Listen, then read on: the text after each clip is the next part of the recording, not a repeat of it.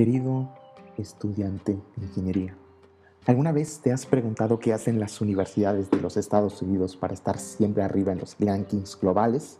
Es decir, siempre que nos asomamos a uno de estos rankings de educación universitaria, los primeros puestos siempre están ocupados por universidades de Estados Unidos, quienes parecen haber encontrado el sistema universitario perfecto y que todo es felicidad y rosas y miel sobre hojuelas sobre aquel lado del muro ya que las universidades de Estados Unidos presentan estadísticas más que buenas sobre la empleabilidad de sus estudiantes y parece que al pasar por universidades como el MIT o Harvard se obtiene un boleto seguro para el éxito, pero la realidad no es tanto así. Estudiar en Harvard o en Yale podría significar unos 50 mil dólares en matrícula. Estamos hablando de la nada despreciable cantidad de 991.323 pesos mexicanos, con 50 centavos al tipo de cambio actual, que podría parecer mucho al lado de los 132 mil pesos que cuesta toda la carrera de medicina en el Tecnológico de Monterrey, Campus Ciudad de México. Muy bien, pues según un video que vi la semana pasada de Visual Politic, abro paréntesis, amo a estos tipos, siempre que tengo una duda sobre política, aparece visual política en mi vida y todo se soluciona. Muy bien, se cierra paréntesis. La matrícula en las universidades de Estados Unidos son realmente muy caras y en estas últimas tres décadas ha triplicado su precio y en la mayoría de los casos dos de cada tres estudiantes la pagan con deuda. En realidad podemos pensar que la educación superior, la deuda contraída para pagar esa educación superior, es considerada como una inversión a largo plazo, sobre todo si se trata de matrículas en universidades como en MIT y universidades como Yale, Harvard y todas esas universidades que siempre están en el top ranking. Según este mismo video, la media de lo que deben los estudiantes es alrededor de 29 mil dólares. Y si juntamos la deuda de 45 millones de estudiantes, nos da un total de billón y medio de dólares. Sí, lo vuelvo a repetir otra vez de nuevo, un billón y medio de dólares. Billón hispano, lo que en inglés sería trillion. Esto es muchísimo, ya que si lo comparamos con, por ejemplo, con el Producto Interno Bruto de México, que anda por ahí del billón 300 mil dólares, un poquito menos. Es decir, son casi 200 mil dólares más que el Producto Interno Bruto de todo México. Sorprendente, ¿no? Si esto lo comparamos con el modelo universitario que seguimos en Latinoamérica, donde las mejores universidades son públicas, como lo es el caso de la Universidad Nacional Autónoma de México en México o la Universidad de Buenos Aires en Argentina, aquí prácticamente la matrícula es gratis. Por poner un ejemplo, en la UNAM se paga aproximadamente 200 pesos por presentar el examen de admisión y una anualidad de 50 centavos en la carrera. Y si quieres tomar algún idioma extra en ENALT, tendría algún costo extra de 2 pesos según el idioma.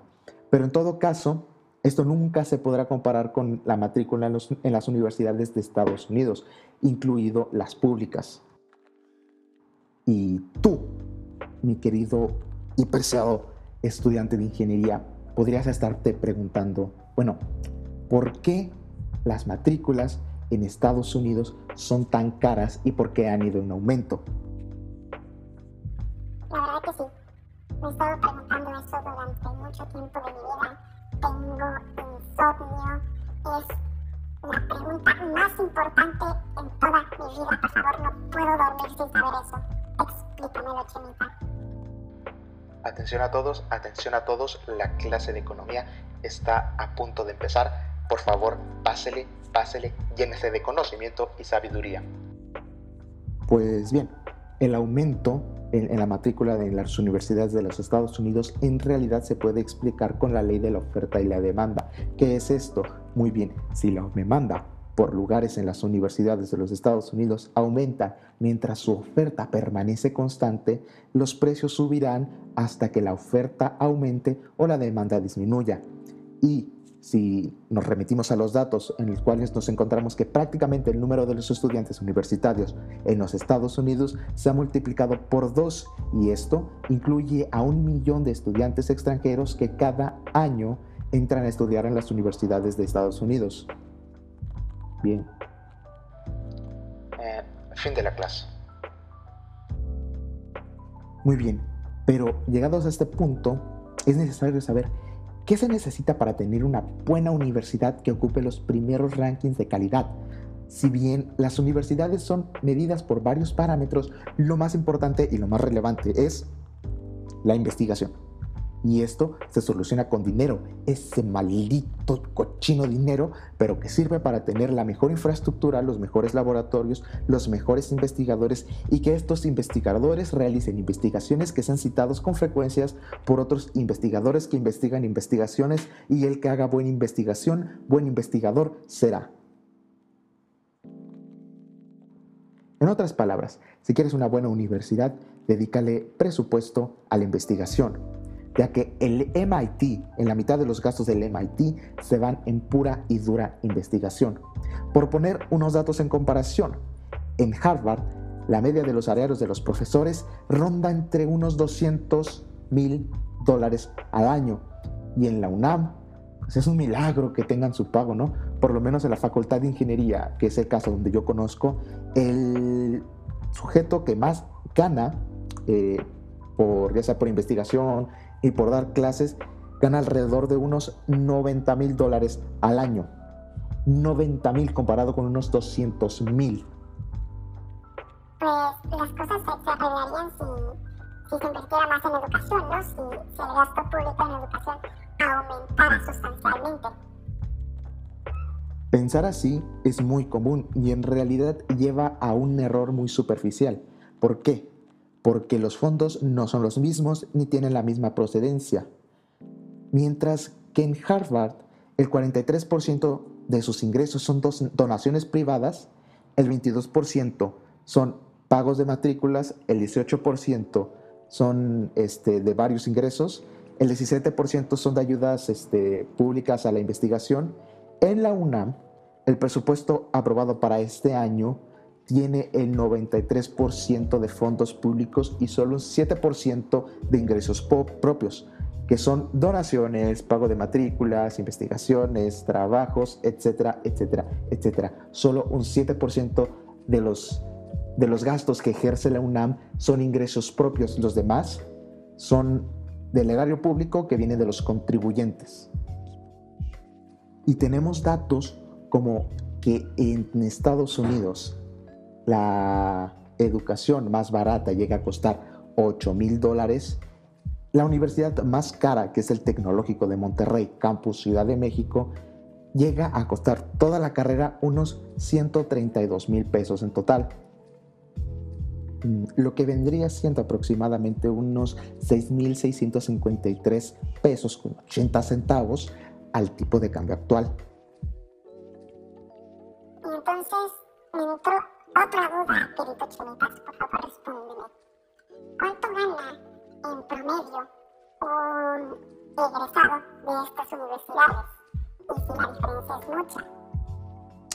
En realidad, en Harvard, un egresado después de 10 años gana en promedio unos 80 mil o 90 mil dólares al año, lo cual se traduce en 1.587.064 pesos al año o 1.785.447 pesos al año. Y si nos fijamos en otras universidades, universidades del promedio del montón, estas universidades estatales, el salario anda por 40 mil dólares al año, lo cual sería como unos 793 mil 532 pesos al tipo de cambio actual. Eh, por otro lado, tenemos a la UNAM que de acuerdo al último perfil disponible de los alumnos graduados del nivel licenciatura, el 29.3% de los egresados ganan entre 4.800 y 9.600 pesos cada mes. Es decir, si lo tomamos ese dato lo analizamos y lo transformamos a dólares, nos da un total entre 2.903,47 centavos y 5.806 pesos con 95 centavos de dólar. Dije pesos. 5.806 dólares. Es decir, muy poco comparado con, con lo que ganan en las universidades de Estados Unidos. La media de los salarios en Estados Unidos de los egresados es de vital importancia ya que la mayoría de los estudiantes, aproximadamente unos 8 millones de estudiantes, están inscritos al programa de PAYE, Pay As You Earn, que significa que mientras un estudiante, bueno, un egresado, perdón, vaya este, ganando en su vida laboral, este, podrá ir pagando esa deuda con el 10% de su salario. Significa que cada, cada mes, cada año, le van quitando un porcentaje para pagar esa deuda contraída con el gobierno federal. Entonces, así se va pagando esta deuda. Y si no se podía pagar en, unos, en un plazo de 20 años, el gobierno federal eh, perdona la deuda. Pero, pero, pero, pero, he aquí el detalle. Atención, atención.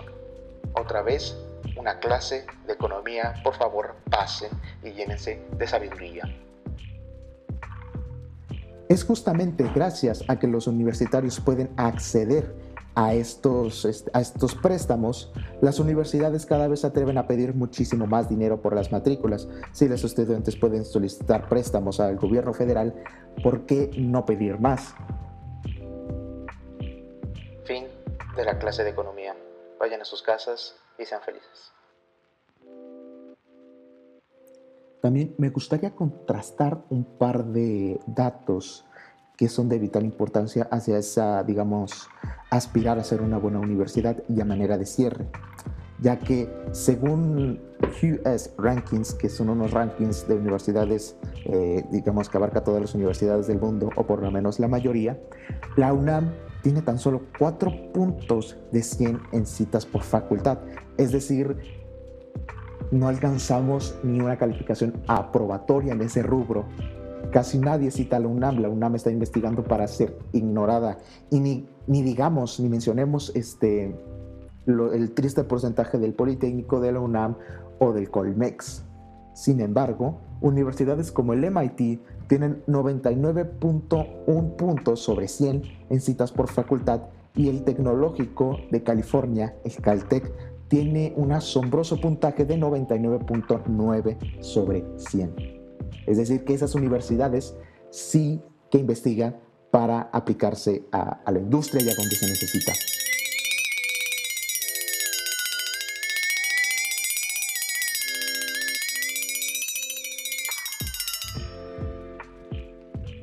reflexionando un poco y siempre nos han dicho que, por ejemplo, la Universidad Nacional Autónoma de México es la mejor universidad del país, pero en realidad, digo, si queremos tener este cierto prestigio nos debemos de comparar con las mejores y las mejores son estas y siendo honestos la universidad o por lo menos el modelo que propone la Universidad Nacional Autónoma de México tiene muy malos resultados y necesitamos mejorarlo sustancialmente o directamente hacer lo que hacen en Estados Unidos.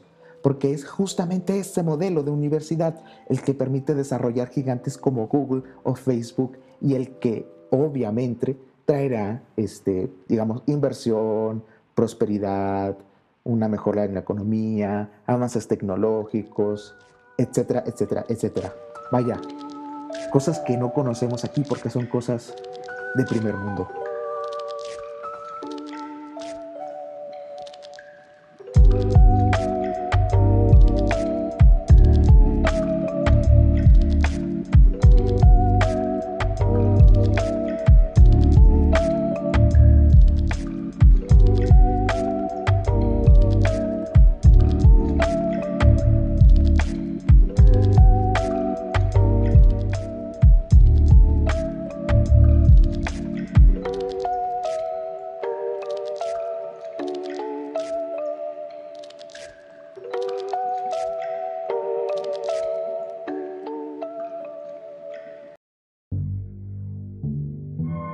Muchas gracias por estar acá y escuchar este podcast que es suyo. Si te gustó, házmelo saber en las redes sociales que te dejo en la descripción. Recomiéndalo con un amigo.